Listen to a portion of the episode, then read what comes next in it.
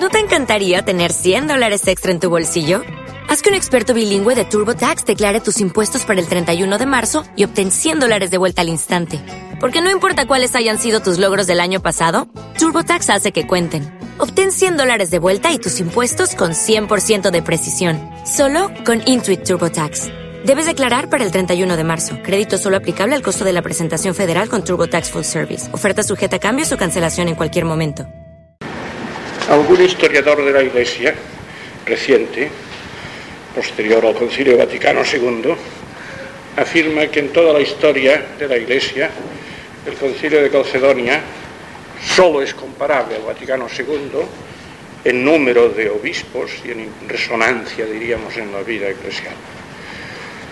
El comentario puede ser un poco discutible, pero no cabe duda que el Concilio de Calcedonia es uno de los acontecimientos más importantes de la historia de la Iglesia.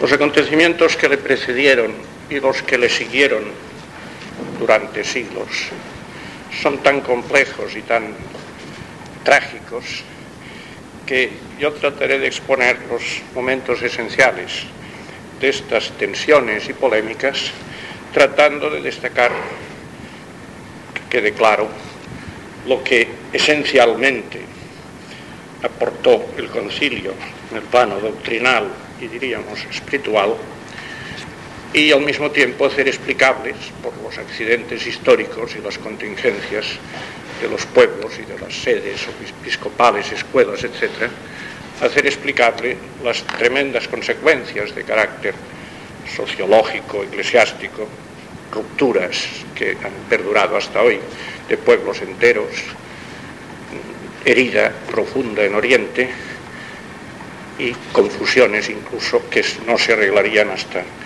el quinto concilio segundo de Constantinopla, 553, que está todo él dirigido a corregir las malas interpretaciones que a pretexto de Calcedonia habían dejado en el olvido lo, que se había definido 20 años antes el concilio de Éfeso. Es decir, el quinto concilio es un concilio que viene a decir, para entender bien Calcedonia, no hay que minimizar en absoluto Éfeso. Como si dijéramos, para entendernos en nuestro contexto, como si un concilio futuro hiciese lo que han dicho recientemente algunos documentos pontificios y algunas alocuciones del prefecto de la Congregación de la Fe, para entender bien el Concilio Vaticano II, no hay que encontrar en él nada que contradiga al Vaticano I, a Trento o al magisterio pontificio del siglo XIX y XX, en su integridad. Es decir, no se ha suprimido nada de lo que se había promulgado y enseñado. Pero esto costó muchísimo y se comprende por lo que van a ver. Pero ya digo, después de este concilio vino otro que condenó todas las malas interpretaciones que se daban en nombre de Calcedonia contra San Cirilo y el concilio de Éfeso. Como expliqué en una conferencia anterior, después que en el año 431, después que San Cirilo y el concilio presidido por él, confirmado por los legados pontificios del Papa Celestino I, hubiesen condenado como herético a Nestorio, 43 obispos antioquenos, presididos por el patriarca Juan de Antioquía, habían excomulgado a su vez a San Cirilo, habían rehabilitado a Nestorio y habían acusado a San Cirilo de hereje apolinarista. Esta herida tremenda se sanó en el año 433 en el acta de unión que ya expuse aquí. Lo esencial de aquel acta de unión es que los orientales antioquenos, partidarios de una terminología de las dos naturalezas en Cristo y muy hostiles a la mentalidad doctrinal de San Cirilo, aceptaron la condenación de Nestorio y la ortodoxia de San Cirilo, mientras que San Cirilo aceptó la ortodoxia de quienes decían que en Cristo hay dos naturalezas, la divina y la humana. Terminología que él empleaba en un sentido distinto, debido a que tanto Nestorio como San Cirilo empleaban la palabra physis, naturaleza, en sentido de supuesto activo concreto, diríamos de persona, agente, no principio esencial del modo de obrar, sino sujeto operante. Claro, Nestorio al decir así que en Cristo había dos naturalezas, decía evidentemente dos hipóstasis y dos personas en sentido ontológico, y hacía de Cristo otro que el verbo de Dios, por eso negaba que María fuese madre del verbo de Dios. San Cirilo, empleando la palabra fisis en esta misma acepción, al decir una naturaleza quería decir que, que Cristo es uno y que todas las actividades humanas de Cristo son actividades del verbo encarnado. Eh, todas. Por tanto, el, acta de unión de 433, al haberla explícita, firma en una carta dirigida a Juan de Antioquía y aceptada por el Papa San Celestino por parte de San Cirilo, de la ortodoxia de la fórmula que habla de dos naturalezas en Cristo, dejaba la puerta abierta a un progreso ulterior y una aclaración ulterior terminológica, que es lo que se hizo en Calcedonia, que representó un gran progreso doctrinal, como expone Pío XII en la encíclica San Piternus Rex, y comentaré después.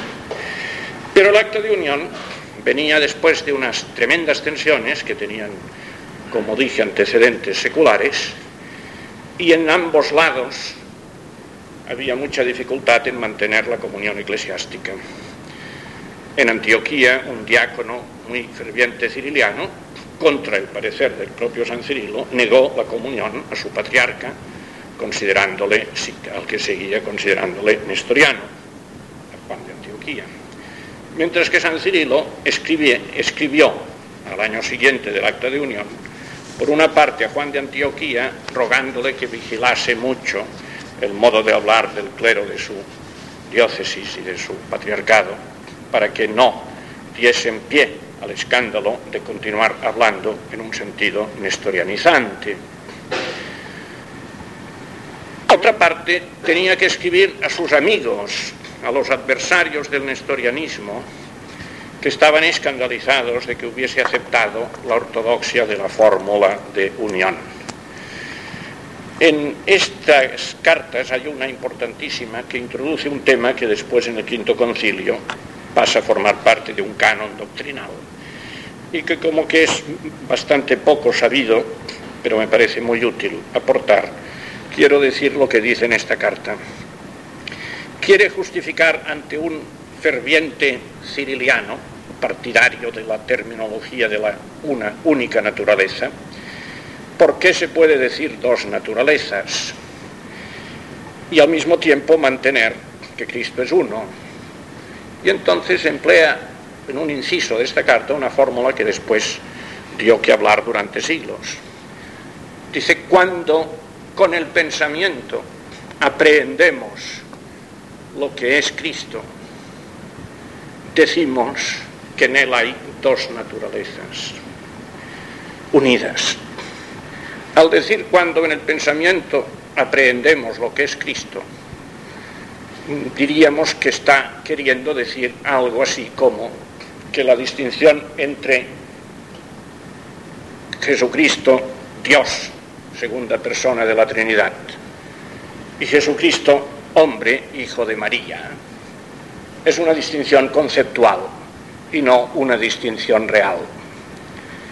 Y esto, que ha sido acusado de monofisismo herético, incluso por teólogos contemporáneos, es muy verdadero, muy verdadero. Quiero decirlo con cierta precisión técnica.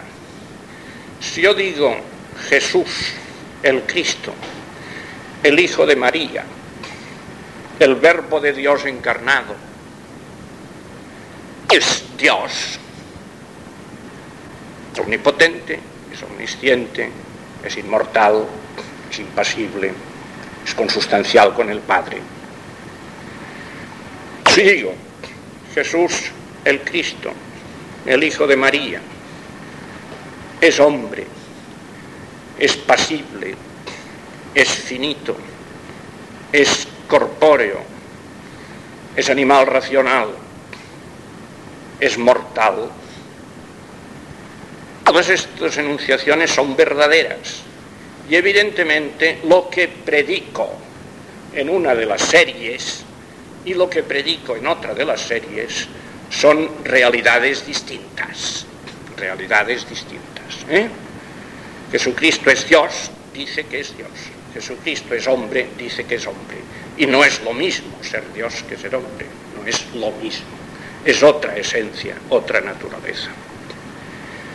Pero si yo empleo los conceptos, no como predicados, sino suponiendo por los sujetos, concretivamente, materialiter, como dirían los escolásticos, y digo a Cristo como Tomás, Dios mío y Señor mío, como en vocativo puedo decir a uno, hombre, fíjate lo que te digo. ¿eh?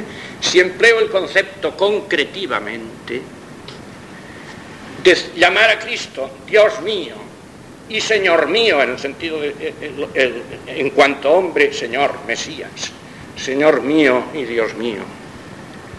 ¿eh? Entonces la distinción es conceptual, porque suponen por una única hipóstasis y sujeto. El mismo que es Dios, este mismo es hombre. Y el concepto de ser Dios es un concepto distinto en el pensamiento de ser hombre, porque en la realidad es distinta la naturaleza divina de la naturaleza humana en sí misma. La naturaleza divina, común al Hijo, al Padre y al Espíritu Santo, es una naturaleza infinita, eterna, increada, creadora, distinta de la naturaleza humana. Pero si empleo los conceptos concretivamente, suponiendo por Cristo en cuanto a, unidad hipostática, del mismo que digo que es Dios, digo que es hombre. Y es lo que decía San Cirilo. Al distinguirlo en el pensamiento, decimos que en él hay dos naturalezas unidas, pero no en el sentido que haya dos entes naturales, dos supuestos, dos sujetos distintos, separados porque en este caso Dios no se habría hecho hombre ni hubiéramos sido redimidos. Este es uno de los puntos que apareció en aquel tiempo. Por otra parte, entre los orientales la polémica seguía y los teólogos de la escuela anticiriliana, algunos de los cuales, importantísimo como Teodoreto de Ciro, no habían aceptado reconocer a Nestorio como hereje, seguían haciendo propaganda de su propia doctrina, manteniendo la acusación contra San Cirilo, especialmente contra los doce anatematismos, como si fuesen heréticos apolinaristas. Esta campaña desde Siria oriental pasó a Armenia, y en Armenia hubo un conflicto doctrinal que llevó a que el patriarca de Constantinopla, Proclo, ciriliano, que se había sucedido después de Nestorio, Maximiano, que estuvo dos años y medio, y después Proclo. El patriarca Proclo tuvo que escribir a los armenios rechazando la ortodoxia de Teodoro de Mopsuesta, que era más hereje que Nestorio, y criticando el modo de ver anticiriliano de Teodoreto de Ciro y apoyando lo que en aquel momento se estaba discutiendo, otra cuestión que también durante siglos volveremos a encontrar. Se discutía y los antioquenos decían que no se debía decir y los cirilianos decían que sí, que se tenía que decir. Si se podía decir, ha muerto por nosotros uno de la Santa Trinidad es decir, uno de la Trinidad, se ha encarnado y ha muerto por nosotros. Los cirilianos decían que sí, está en el credo esto, está en el credo. Pero los antioquenos decían que esto era una terminología que llamaban teopasgita, que atribuía a Dios la pasibilidad, y decían que no se podía decir que uno de la Trinidad hubiese muerto por nosotros.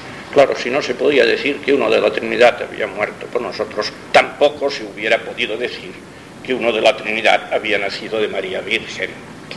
Por tanto, se invalidaba la intención de la definición de Éfeso de que Cristo es uno y el que nace de María y el que muere por nosotros y el que resucita y el que sube a los cielos es la segunda persona de la Santísima Trinidad que se ha hecho hombre. Estas cuestiones fueron manteniendo una tensión tremenda todos aquellos años. Ocurrieron muchos acontecimientos, entre tanto, al aceptar Teodoreto la ortodoxia de San Cirilo, pero no la condenación de Nestorio, y muchos obispos orientales se fueron reconciliando con San Cirilo, pero todavía 15 obispos rechazaron la comunión con San Cirilo y fueron expulsados. Nestorio finalmente fue expulsado por intervención, rogando al emperador que le expulsara del propio Juan de Antioquía. Finalmente, el emperador, que había ya visto la cosa clara, dio un decreto contra el nestorianismo. Todas estas querellas mantuvieron una tensión tremenda en los cinco años que siguieron al acta de unión. Vinieron después unos años, tal vez como de cansancio o de tregua, y durante ocho años hubo, cesaron las polémicas, de 438 a 446. Pero el año 446, cinco años antes del concilio de Calcedonia, volvió a enardecerse todo el Asia, el Oriente, Egipto, Constantinopla, en una tremenda tensión polémica. Había muerto Juan de Antioquía. Le había sucedido un sobrino suyo, Domnus, de su misma tendencia, pariente suyo, de su misma escuela, de mucha menor capacidad de diálogo, diríamos ecuménico, con San Cirilo, mucho más cerrado, más limitado de horizonte, de mucho menos talento, y que así como Juan de Antioquía había llegado durante años a mantener una amistad con Cirilo, lo cual es muy ejemplar. Recuerden que cuando Cirilo es excomulgaba Nestorio, eh, Juan de Antioquía es excomulgaba Cirilo. Y después lo que hizo Juan de Antioquía, reconocer que Nestorio estaba bien condenado y que Cirilo era católico. Pero el mérito estuvo en San Cirilo, en gran parte también, porque no le exigió más que profesar que María era Madre de Dios y no quiso que entrasen en el análisis de todas las discusiones sobre los doce anatematismos, lo cual, por otra parte, llevó a la sensación de que los anatematismos tenían que ser arrinconados. Aquí hay que decir una cosa que nos va a, a interesar durante mucho, un siglo y medio de reflexión, vaya, todos los años estos, serán dos horas, que es que a partir del acta de unión y hasta el, año 534, en las muchísimas intervenciones que tuvieron que hacer los pontífices romanos sobre la cuestión de la encarnación, doctrinales y condenación de herejías y directivas, etc., nunca citaron la carta de San Cirilo a Nestorio que contiene los doce anatematismos, nunca. Hubo más de un siglo de reticencia, de silencio,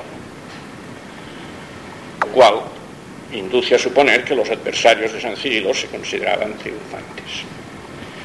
Como que esto después veremos que los anatematismos fueron asumidos por la Iglesia en un concilio ecuménico y fue condenado todo lo que se había escrito contra ellos, nos da una lección interesantísima que yo me permito dejar sentado este principio, que era muy caro a mi maestro, el padre Orlandis. El silencio nunca enseña, ni se puede alegar es decir, voy a poner un ejemplo enorme.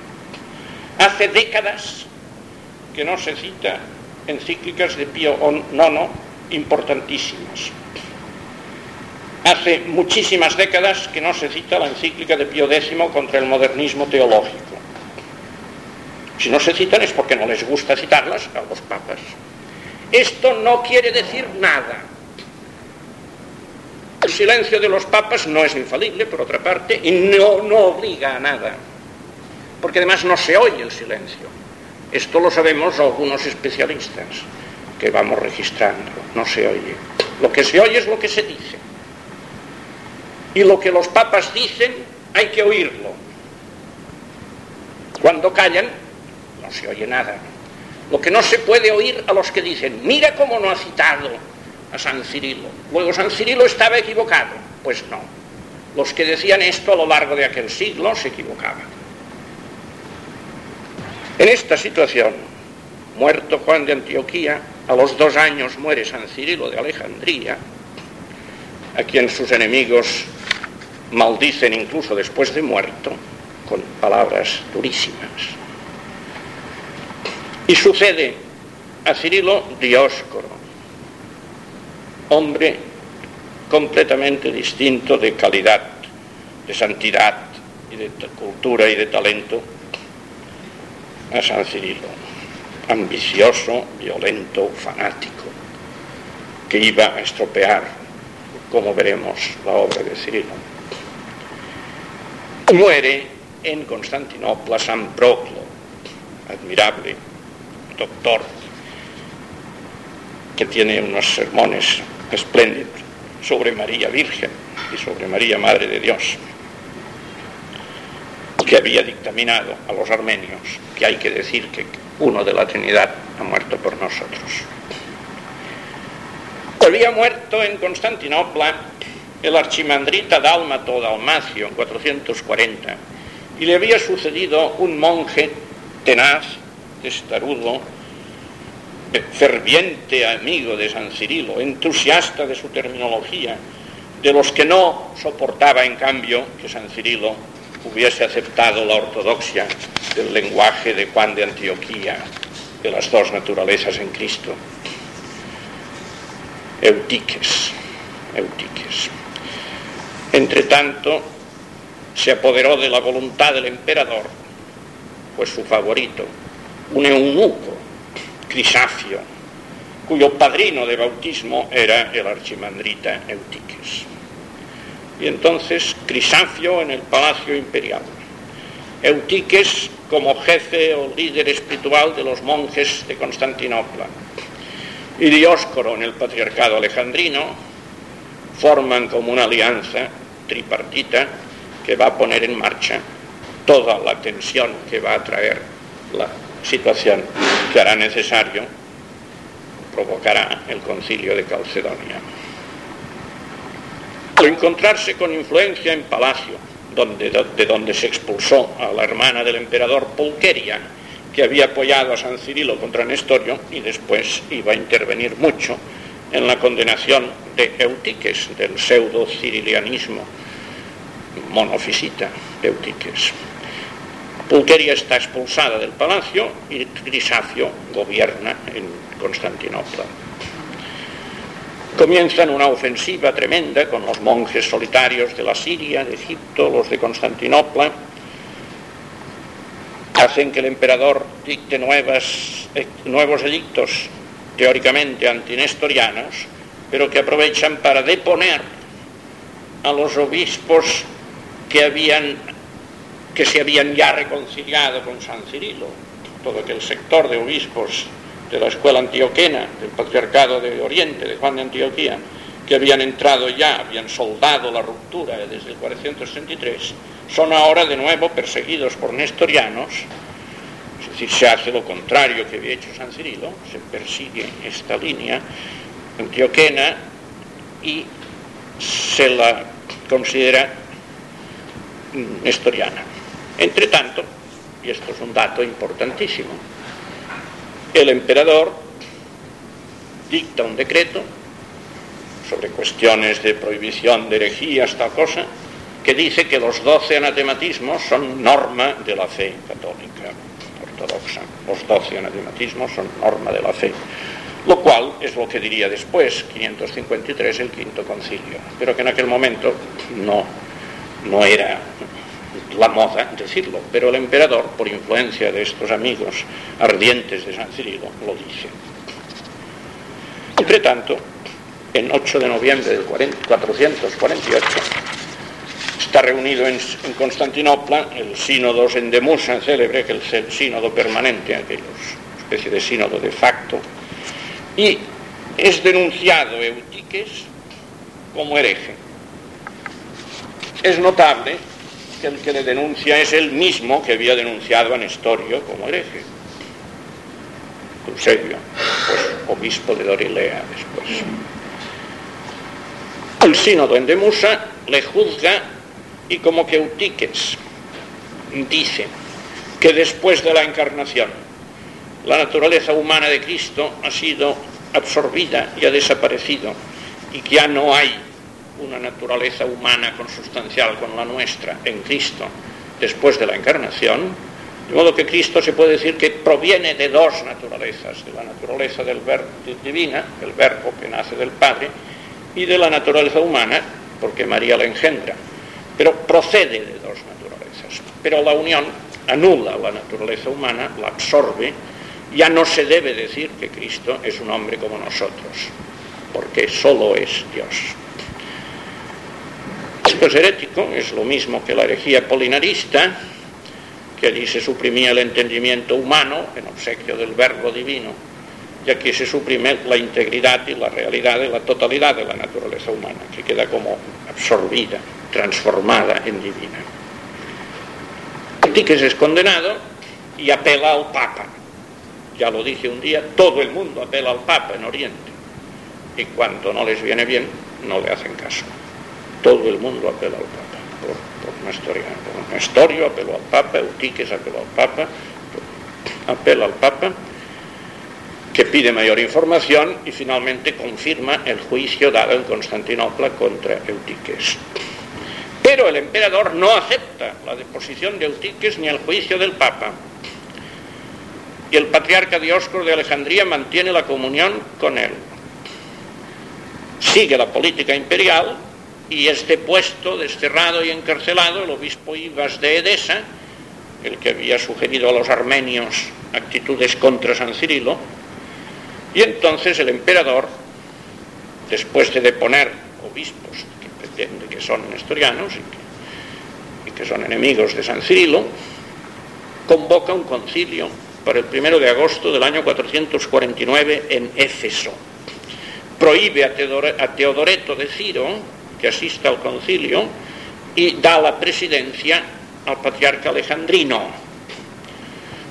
El partido de Crisafio y Eutiques era muy pro alejandrino y quieren que Alejandría vuelva a tomar la primacía en la iglesia oriental.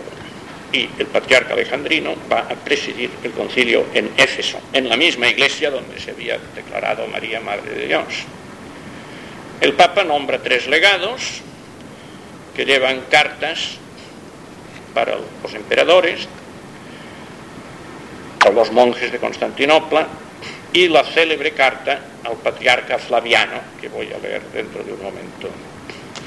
Carta de 13 de junio de 449, 449 conocido como el Tomus ad Flavianum, el tomo escrito dirigido al Flaviano, obispo de Constantinopla. Es un documento dogmático importantísimo que jugó en Calcedonia un papel capital. El concilio que había convocado Teodosio II y que había querido que presidiese Dioscoro es el que el Papa San León, al rechazarlo, le llamó latrocinio efesino, porque allí a los legados del Papa se les acusó de nestorianos y no se les dejó hablar. No se quiso ir a Eusebio de Dorilea, que denunciaba a Eutiques. Se afirmó la ortodoxia de Eutiques y se condenó a Flaviano de Constantinopla y a Eusebio de Dorilea como enemigos de la fe de Nicea. Y como que algunos obispos se dirigieron a Dioscoro, que presidía, para protestar, él dijo que le amenazaban, hizo entrar el ejército tenía el emperador de su favor, con los monjes que estaban por allí fuera, monjes egipcios y sirios, marineros, descargadores de muelle que llamaban paraboanos, toda esta turba de soldados, monjes y descargadores de muelle, entraron en un tumulto tremendo. Fabiano lo arrastraron por el suelo y le pisotearon y le dieron de puntapiés y finalmente le detuvieron preso y se lo llevaron. Flaviano había apelado al Papa, entre tanto, y murió Flaviano a los tres días en la cárcel, a los tres días de este atropello. La Iglesia Católica, la oriental y la occidental, es decir, la bizantina y la romana, naturalmente no la Iglesia de Egipto, Armenia, Siria, como explicaré después, le veneran como mártir. El concilio presidido por Dioscoro también depuso a Domnus de Antioquía, a Ibas de Besa y a Teodoreto de Ciro. Terminó el concilio, el latrocinio efesino, el 22 de agosto de 449, aclamando a Dioscoro, diciendo que por él hablaba el Espíritu Santo, que sus enemigos eran herejes, y leyendo solemnemente los doce anatematismos de San Cirilo, que fueron aclamados por toda la asamblea.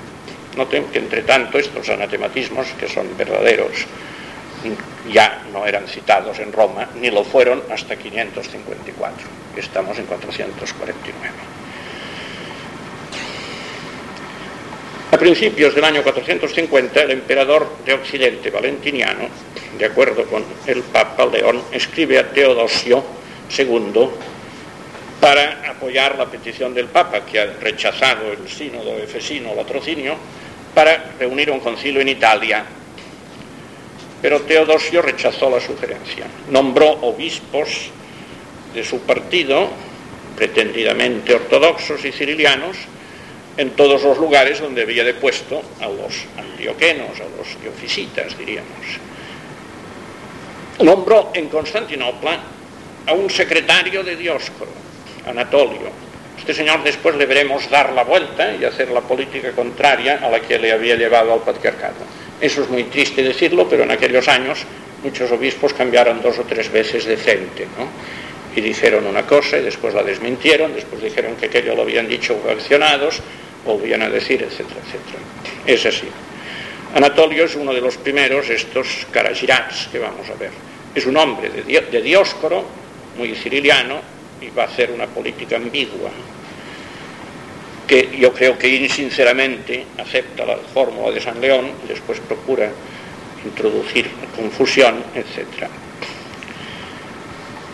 El Papa San León, viendo que en Oriente no querían, no querían llevar, ir a un concilio en Occidente, no iban nunca los orientales a Occidente, los occidentales, algunos iban, pocos a Oriente, pero los occidentales, los, orientales no iban casi nunca a Occidente. El Papa escribe a Constantinopla exigiendo que Anatolio acepte la carta suya dirigida a Flaviano. Pero cuando escribe al emperador comunicándole esta decisión suya, diciendo, y si Anatolio no acepta mi doctrina, le tienes que deponer por Eutiquiano, se encuentra que Teodosio ha muerto de un accidente, murió de una caída de caballo repentinamente. Entonces se apodera del trono, prácticamente una especie de golpe de Estado, de palacio, su hermana Pulqueria, que había sido desterrada, se casa para poder ser emperatriz con un viejo senador marciano, que es proclamado emperador el 24 de agosto del año 450. El emperador escribe al Papa aceptando la idea de un concilio, con la condición de que no se celebre en Italia, sino en Oriente. Pero entre tanto, el patriarca Anatolio, hombre de Dioscoro, acepta la carta del Papa San León e incluso, incluso, él que había estado en Éfeso, en el sitio donde habían pataleado a Flaviano, lleva honrosamente los restos de Flaviano a Constantinopla y le venera como un héroe de la fe, como un mártir. ¿eh? Supongo que todo eso hay bastante hipocresía. El Papa San León, de todos modos, está muy bien llevar los restos del patriarca mártir a Constantinopla, lo que no parece claro que él lo sintiera. El Papa San León cambia de parecer ante la situación nueva y le dice al emperador que no hace falta reunir concilio ninguno, que lo que hay que procurar es resolver todas las cuestiones creadas en los obispados de Oriente, resolver una por una las cuestiones personales, ver en cada sitio quién puede ser obispo legítimamente que no haya profesado doctrinas heréticas ni haya tenido actitudes cismáticas con el pontificado romano y reordenar la vida eclesiástica del Oriente, ayudar a que se arreglen las cosas sin nuevas discusiones doctrinales. León XIII no, León, el Papa San León Magno no estaba muy confiado en la polémica que iba a, moverse allí. Pero mientras el Papa le dice al emperador que no quiere el concilio, el emperador ya lo había convocado en Oriente, sin más explicaciones. Entonces el Papa, como pasó también en otras ocasiones, da por buena la convocatoria y envía tres legados, un obispo, un presbítero y un diácono. Más delega en otro obispo, Julián de Cos, también su autoridad. Los tres legados que tienen que presidir el concilio en nombre del Papa, que pone esta condición, que presidan el concilio, no saben griego.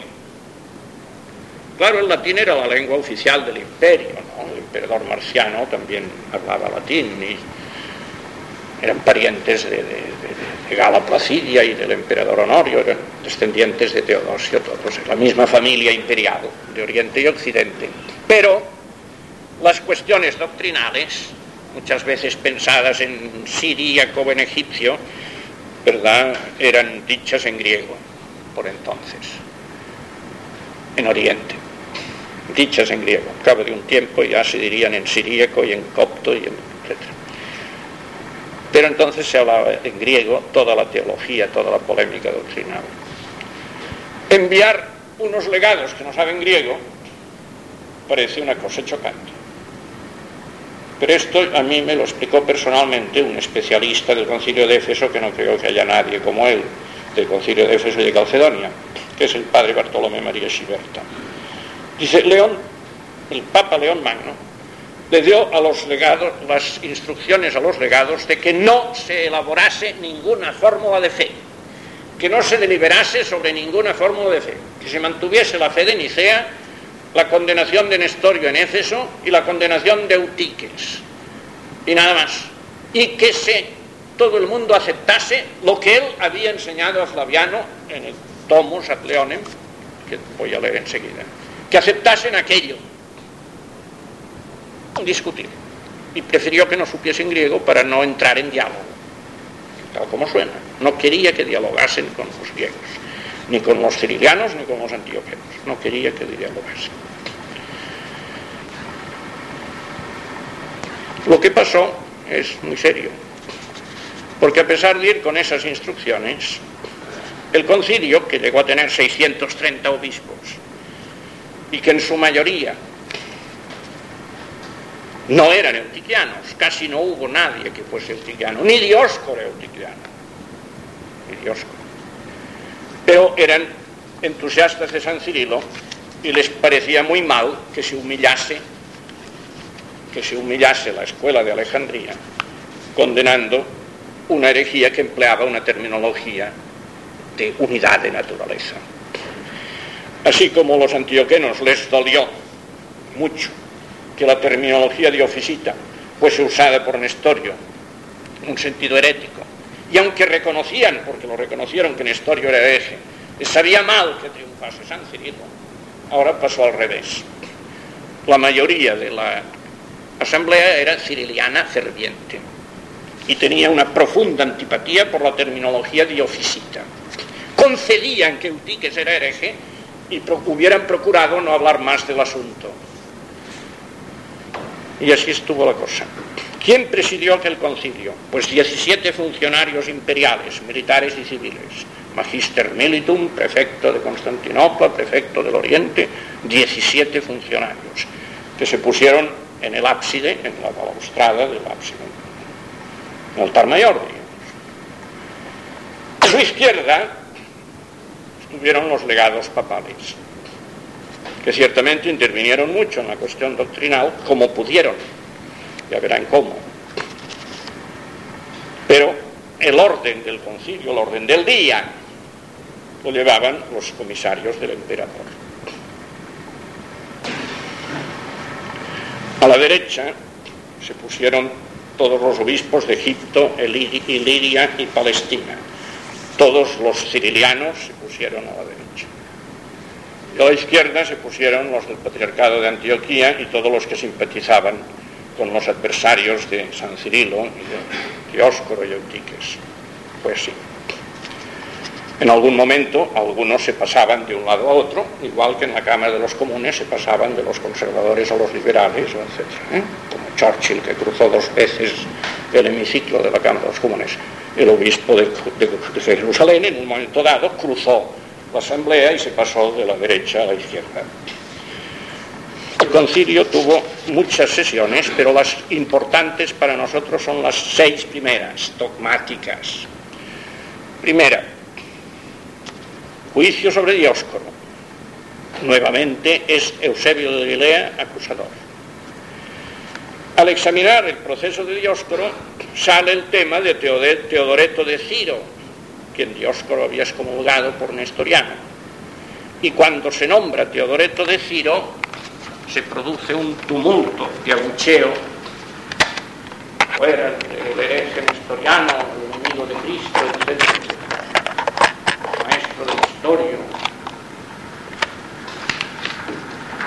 los amigos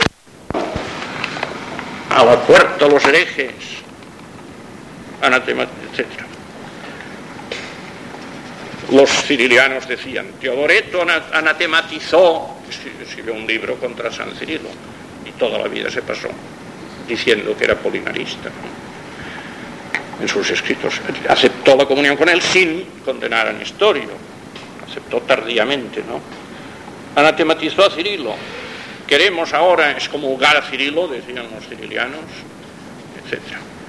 Como podían los funcionarios imperiales, yo llegaba a la conclusión que sin el gobierno no lo hubiese llevado los comisarios imperiales, aquel concilio no hubiera funcionado, las cosas como sean. ¿eh? Pues me duele decirlo porque es un poco, poco triste, ¿no? Pero el orden del día y el orden público, el que no chillasen y no se mesasen las barbas y no se golpeasen, como, como había ocurrido en Éfeso dos años antes, lo llevaban los 17 funcionarios imperiales. Después de que consiguieron que callaran, volvieron a decir que de momento Teodoreto se quedase sentado en la parte de atrás de la iglesia y después ya se vería, ¿no? Y así se callaron las voces de los anti, antioquenos. Entonces se va leyendo las actas del concilio de Éfeso, el latrocinio, ¿eh? en medio de un enorme tumulto. Los cirilianos llamaban judíos a los orientales. Judíos, error judío, que el hombre se salva por sí mismo. Los antioquenos llamaban herejes, maniqueos, tenían miedo de reconocer la integridad de la naturaleza humana, maniqueos, enemigos de la naturaleza humana. Dioscoro recuerda, Dioscoro estaba allí todavía, ¿eh? Dioscoro recuerda que en Éfeso todos habían sido unánimes en favor suyo. Entonces los orientales increpan a Dioscoro y otros obispos dicen que habían en, Dios, en Éfeso, en el latrocinio de Éfeso, habían sido forzados. Este Éfeso que digo no es el concilio de Éfeso ecuménico de 461, sino el latrocinio efesino de 449. Lo digo por si alguno ha perdido el hilo en esa complejidad. Se leen también las actas del sínodo en Demusa de Constantinopla, la carta de San Cirilo a Juan de Antioquía, y entonces todos la aclaman. En la del edicto de unión, todos la aclaman unos porque es una gloria de San Cirilo, los otros porque emplea una terminología de oficita, todos felices y parece que están todos de acuerdo. Claro, cuando hay una batalla tan grande, todo el mundo procura demostrar que está en lo que es verdad, para coger fuerza para otra cosa. ¿Eh? De modo que en unos momentos dados, el concilio, todos van de acuerdo. Y al cabo de un momento se acusan mutuamente de herejes. Esto se produce cuatro o cinco veces a lo largo de, de aquellas semanas. Entonces el obispo de Jerusalén, Juvenal, muy amigo de San Cirilo, con los obispos de Palestina e incluso cuatro obispos de Egipto, cruzan la iglesia y se pasan al lado de los antioquenos, se van de los cirilianos a los antioquenos. La segunda sesión ocurre un hecho tremendo. Los comisarios que presiden, en nombre del emperador, exigen que el concilio ponga en la orden del día la cuestión de la fe, la doctrina de la encarnación. Los legados del Papa lo rechazan, porque es contra lo que el Papa había mandado. Los obispos, la mayoría del concilio de Calcedonia, era ciriliana y era efesina. La mayoría dicen, Nicea prohibió hacer una nueva profesión de fe, hacen leer el símbolo de Nicea, después hacen leer los otros el de Constantinopla, y así el de Constantinopla del 381 se consagra como símbolo de la Iglesia Universal. Y se leen las cartas de San Cirilo a Nestorio, la segunda, de Juan de Antioquía, otra vez. Y el tomo de León, el escrito de León. El tomo de León produce reclamaciones, enseguida entro en la doctrina, reclamaciones por varios obispos que no les parece correcto y les suena nestorianizante. Se lo aclaran los legados pontificios. Entonces dice, pues que se ponga esto que habéis aclarado, que conste en la fórmula, que se diga, conste. Lo consiguieron. Se añadieron las palabras de que las dos naturalezas están unidas de una forma inseparable e indivisible. Esto lo pusieron porque lo reclamaron contra contra San León, diríamos, los, obispos de Ilírico y de... Entonces un obispo, esto es un acontecimiento capital del concilio, que explica gran parte de la tragedia posterior. Un obispo ático de Nicópolis reclama que se lea también la tercera carta de San Cirilo a Nestorio con los doce anatematismos y aquí pasó una cosa, todos los historiadores que he leído lo dan con la misma información y debe constar en las actas una cosa y otra, de la manera que una cosa sí puede constar. Se pidió, pero no se negó ni se concedió, no se oyó.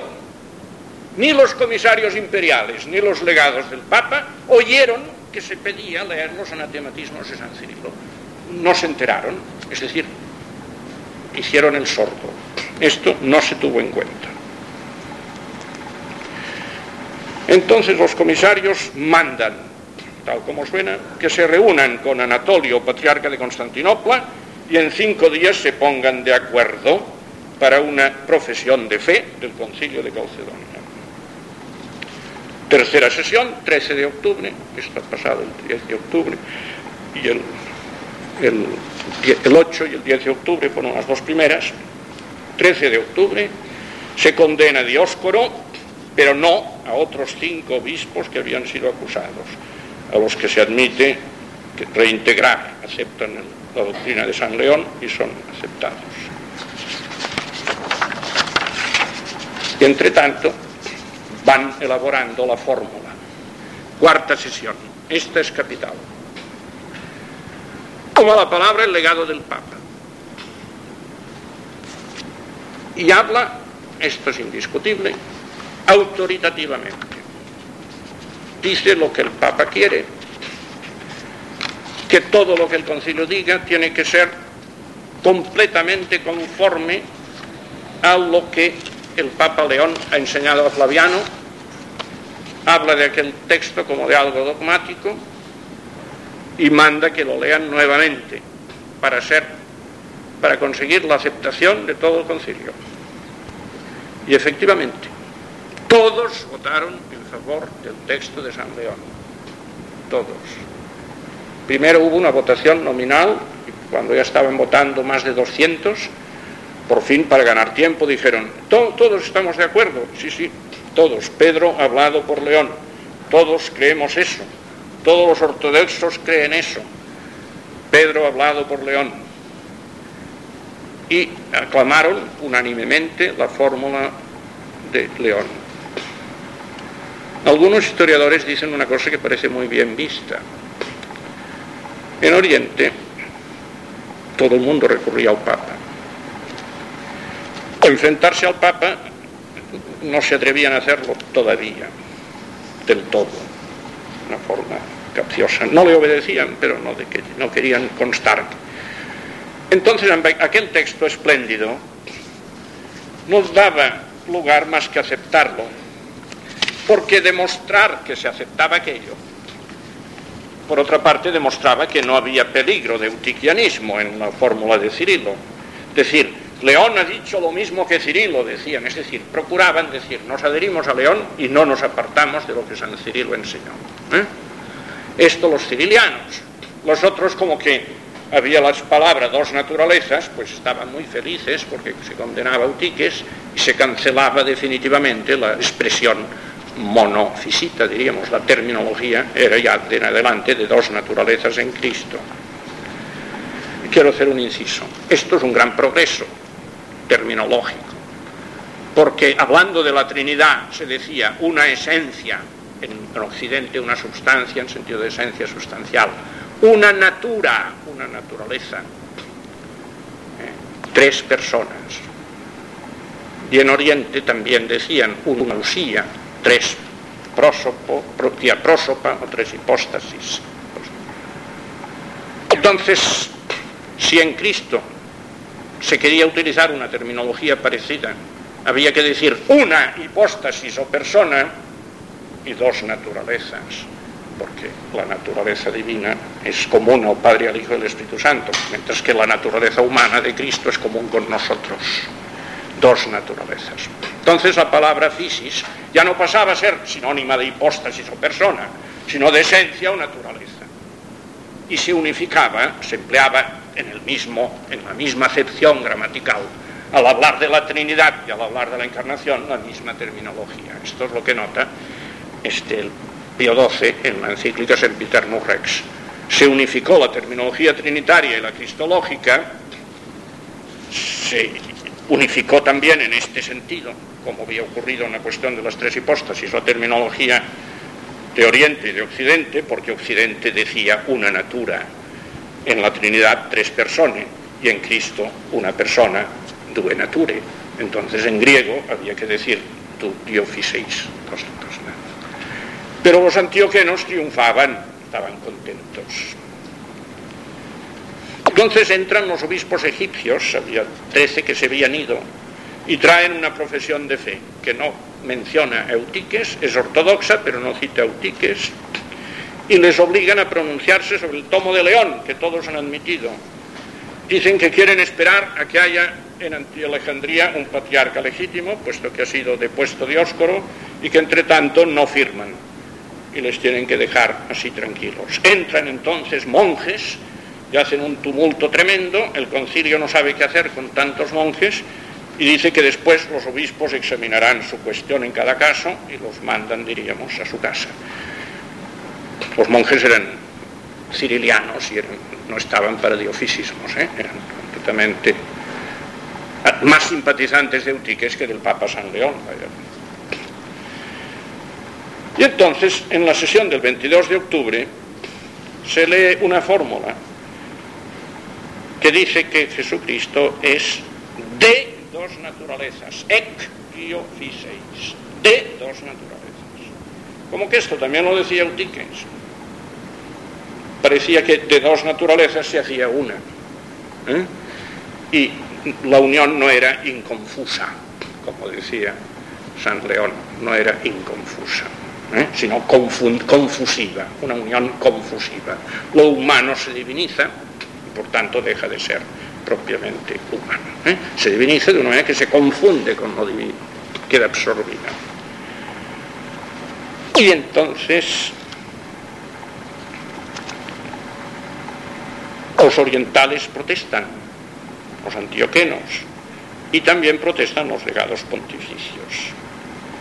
Los comisarios imperiales exigen que se reúna de nuevo una comisión mixta, que haya de los dos bandos, y redacten una fórmula que todo el mundo pueda aceptar. Y se comunica al emperador la situación, porque el concilio en aquel momento no marchaba. El emperador da la razón a sus comisarios y a los legados pontificios. Y hace decir que o redactaban una fórmula. Fíjense que el Papa no quería fórmula, pero había tenido que ir los legados a remolque de la voluntad de los emperadores de que hubiese una fórmula. O que la fórmula se redacta de acuerdo con los legados, esto lo dicen los comisarios imperiales, o la fórmula que redacta el concilio, que la comisión propone, es conforme a lo que quieren los legados del Papa San León, o disuelve el concilio y dice que el Papa lo convoque en Occidente. Los comisarios imperiales, no los legados del Papa. Los comisarios imperiales se dirigen a la asamblea de los obispos y le preguntan, ¿estáis con León o con Dioscoro? Dioscoro, entre tanto, había excomulgado al Papa León, a él le habían echado, pero él excomulgó al Papa León por su cuenta. ¿Estáis con León o con Dioscoro? Un historiador dice una cosa muy fina. Aquellos obispos no estaban con Dioscoro. Lo que pasa es que estaban con San Cirilo. Y lo que necesitaban convencerse es que lo que decía San León coincidía con San Cirilo. Ya lo habían aclamado, pero ya estaban satisfechos de haberlo aclamado una vez y tener que hacer ahora una fórmula de visita a ellos eh, les sentaba muy mal. Y no tenían ganas de hacerla. Inicialmente ni el Papa quería fórmula dogmática, ni la mayoría del episcopado ciriliano la quería. Pero no hubo más remedio, porque los comisarios imperiales lo impusieron. Los legados pontificios dijeron que si la fórmula que se redactaba no estaba de acuerdo con la enseñanza del Papa León, se irían y el Papa convocaría el concilio en Occidente. Entonces, del 22 al 25 de octubre, se redactó la fórmula de Calcedonia, que enseguida voy a leer. Esta fórmula, allí la madrugada del día que fue votada públicamente, se le añadió una palabra que no está, no corresponde a la terminología del Papa San León, pero que era necesario en Oriente. El padre Siberta dice que es milagroso que aquellos legados aceptasen el añadido. El añadido era una exigencia de los cirilianos, decir, una persona e hipóstasis. Y había muchos motivos para añadir esto, muchos motivos para añadir esto, porque Nestorio hablaba de una persona de unión, en, por la que la persona del verbo usaba de la persona de Cristo hombre. Y la persona de Cristo hombre usaba de la persona del verbo. Y así había un prosopon unión, una, persona de unión. Persona quiere decir una actitud moral de unión entre dos sujetos activos. Y si solo se ponía dos naturalezas concurrentes en una persona, la fórmula no hubiera rechazado a Nestorio, sino que hubiera rehabilitado la terminología más equívoca de los antioquenos más contrarios a la unidad de Cristo y prácticamente Nestorio hubiera triunfado. Tal como quedó, Nestorio escribió a un amigo suyo, no escribo a San León para felicitarle, a León de Roma, aprobando su criterio, porque con el prejuicio que tiene contra mí, a quien condenó Celestino en el concilio de Éfeso, si yo le apruebo, se apartará del buen camino que va emprendiendo. O sea, en historia le parecía que el Papa León iba muy bien. Y él no se atrevía a felicitarle para que no se estropease la cosa, que siga por ahí, que vamos bien, vamos al diofisismo que yo profesaba. Pues milagrosamente se añadió una hipóstasis que entonces si se confronta la fórmula de Calcedonia con los escritos de Nestorio más hábiles, se ve clarísimamente que Calcedonia no es nestoriana, lo cual es evidente, porque es un concilio ecuménico asistido por el Espíritu Santo. Ahora yo voy a leerles a ustedes unos párrafos de San León y unos párrafos del concilio de Calcedonia, para terminar serenamente con lo que quedó dicho esencialmente en la doctrina para bien de la Iglesia de todos los tiempos. Entre tanto, Armenia, la primera nación cristiana, se separó y todavía lo está. Egipto, que el único país donde no había habido arrianismo nunca, cuando en Occidente claudicaban allí nadie claudicó. También Egipto, la tierra del monacato. Dos de los tres barbudos son egipcios, San Pablo y San Antonio Abad. San Atanasio, San Cirilo. Todo eso se separó acusando de nestoriana a la iglesia de Constantinopla y a la de Roma. Son cosas de la historia, de los hombres. Pero hay que decir, con toda verdad, que sí, el concilio de Calcedonia hizo un gran progreso doctrinal y marcó un camino de futuro para la Iglesia en su lenguaje teológico y nos hace mejor conocer a Cristo. San León, entra en estas flaquezas del mundo el Hijo de Dios, bajando de su trono celeste sin alejarse de la gloria del Padre, engendrado por nuevo orden, por nuevo nacimiento, por nuevo orden, porque invisible se hizo visible, incomprensible quiso ser comprendido, permaneciendo eterno comenzó a existir en el tiempo. Señor del universo, tomó forma de siervo, oscurecida la inmensidad de su majestad. Dios impasible no se desdeñó de ser hombre pasible, e inmortal no se desdeñó de someterse a la ley de la muerte. Por nuevo nacimiento engendrado, que la virginidad inviolada ignoró la concupiscencia y suministró la materia de la carne. De la madre fue tomada la naturaleza, no la culpa, y en el Señor Jesucristo, engendrado el seno de la Virgen, no por ser el nacimiento maravilloso es la naturaleza diversa de, la nuestra, porque el que es verdadero Dios es también verdadero hombre. Y no hay en esta unidad mentira alguna, porque se dan juntamente la humildad del hombre y la alteza de la divinidad. Pues así como Dios no se muda por la misericordia, tampoco el hombre se aniquila por la dignidad. Aquí viene el texto más difícil que protestaban los cirilianos. Una y otra forma obra lo que le es propio, con comunión de la otra. Esto es duro gramaticalmente y se podría entender muy mal. Es decir, que el verbo obra lo que pertenece al verbo y la carne cumple lo que atañe a la carne. Difícil el texto. Lo uno resplandece por los milagros y lo otro sucumbe por las injurias. Unum aliut. Si dijese unus et alius sería nestoriano. Cuestiones del latín. En neutro se puede decir lo divino es inmutable, lo humano es mortal. Pero la encarnación consiste en que Él mismo, que es Dios eterno, se hace mortal en su naturaleza humana.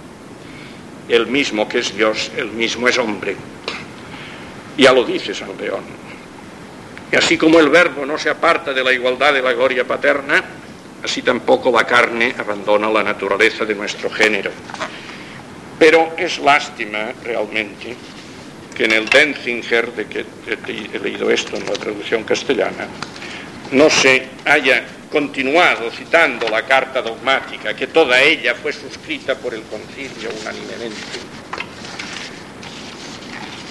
Dice San León un poco después esto, por esta unidad de persona en una y otra naturaleza,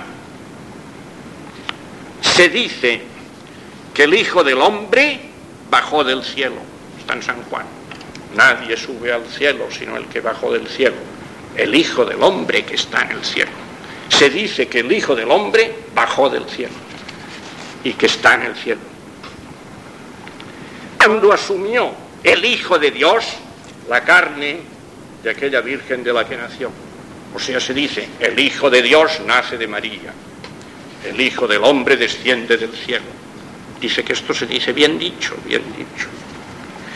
Y a la vez se dice que el Hijo de Dios ha sido crucificado y sepultado, siendo así que estas cosas no las padecen su divinidad, por la que es consempiterno y consustancial al Padre, sino en la naturaleza humana.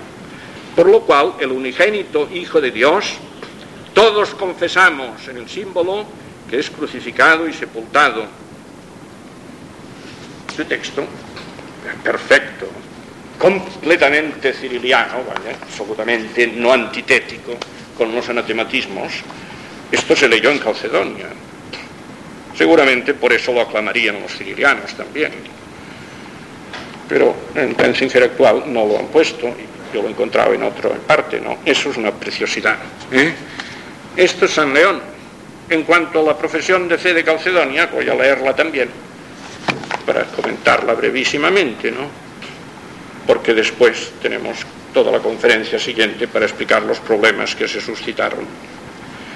Siguiendo pues a los santos padres, perdón, esta fórmula que el Papa no quería que se redactase, que los obispos no querían redactar, que la política imperial obligó a redactar, y que después de haber querido hacerla Anatolio semi-monofisita, se hizo ortodoxa, pero ortodoxa de verdad, evitando el equívoco del diofisismo sin nombrar la unidad de hipóstasis, que esto ocurrió unas horas antes de la sesión pública por milagro, no se sabe cómo, los legados aceptaron esto, porque no sabían griego, y en cambio tenían que exigir que todo lo que se dijese fuese lo mismo que había dicho el Papa San León.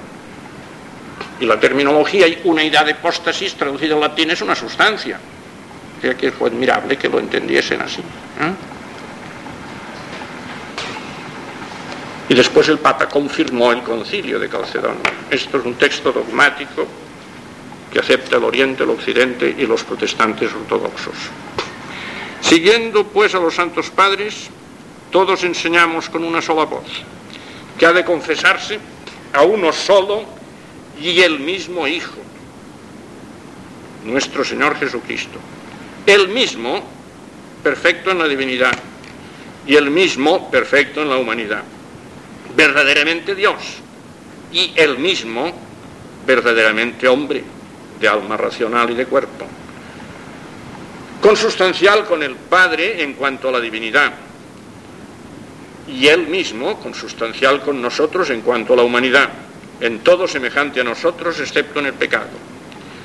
Nacido del Padre antes de los siglos en la naturaleza divina y él mismo en los últimos días por nosotros y por nuestra salvación engendrado de María Virgen, Madre de Dios, en cuanto a la humanidad.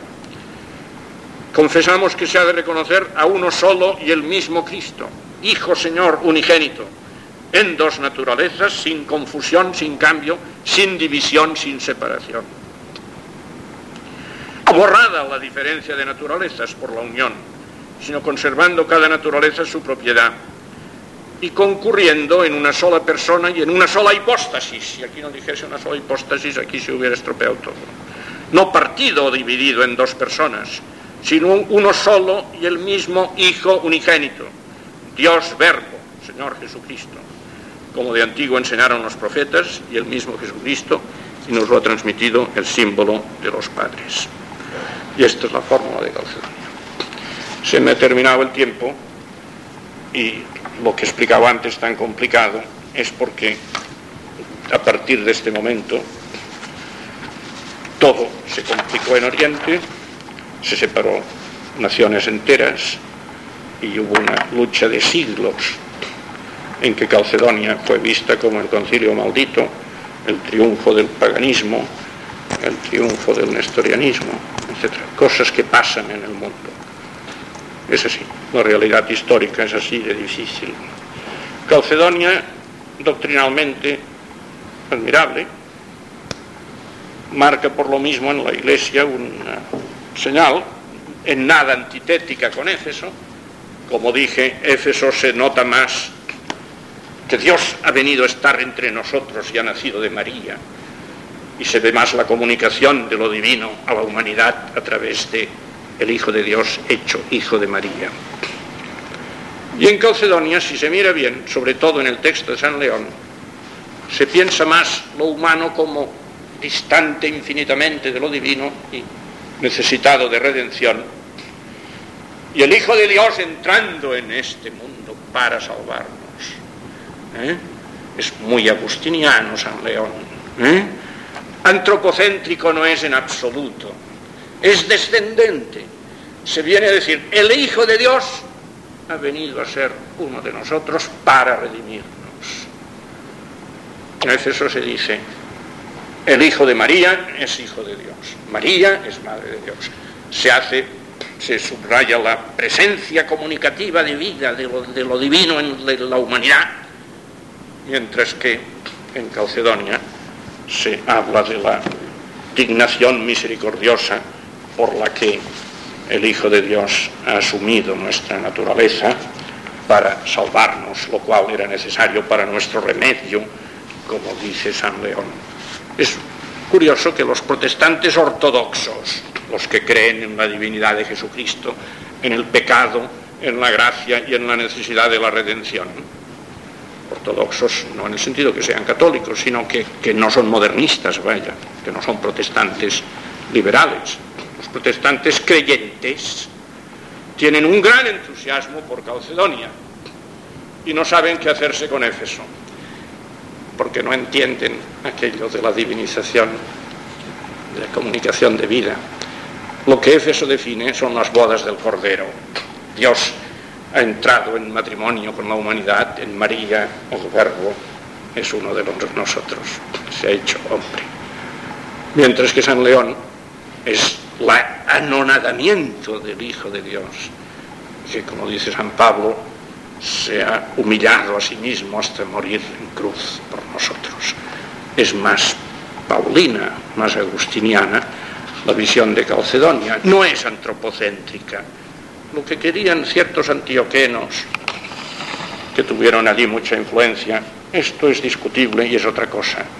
Pero el conjunto de Calcedonia, que aceptó y como cosa ya definida, pero aceptando unánimemente esto, la fórmula de San León, maravillosa, que acabo de leer, y redactó esta otra que los legados pontificios aceptaron, que a mí me parece menos perfecta que la del Papa León, pero que parece que en Oriente pues la entendieron entendieron mal muchos, y de hecho pues fue una catástrofe de alguna manera, pero en fin, la fórmula pues está, está ahí y dice lo mismo que la de San León, no tan explícitamente, es más clara.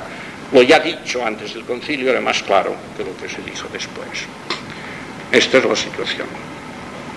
Si hubiera servido para desterrar en Oriente la tentación monofisita, sí, tentación monofisita herética no la hubo, pero el cisma, el cisma monofisita y la acusación de que Constantinopla y Roma eran nestorianas, todavía hoy está por superar. Muchas gracias. Hasta el día que viene.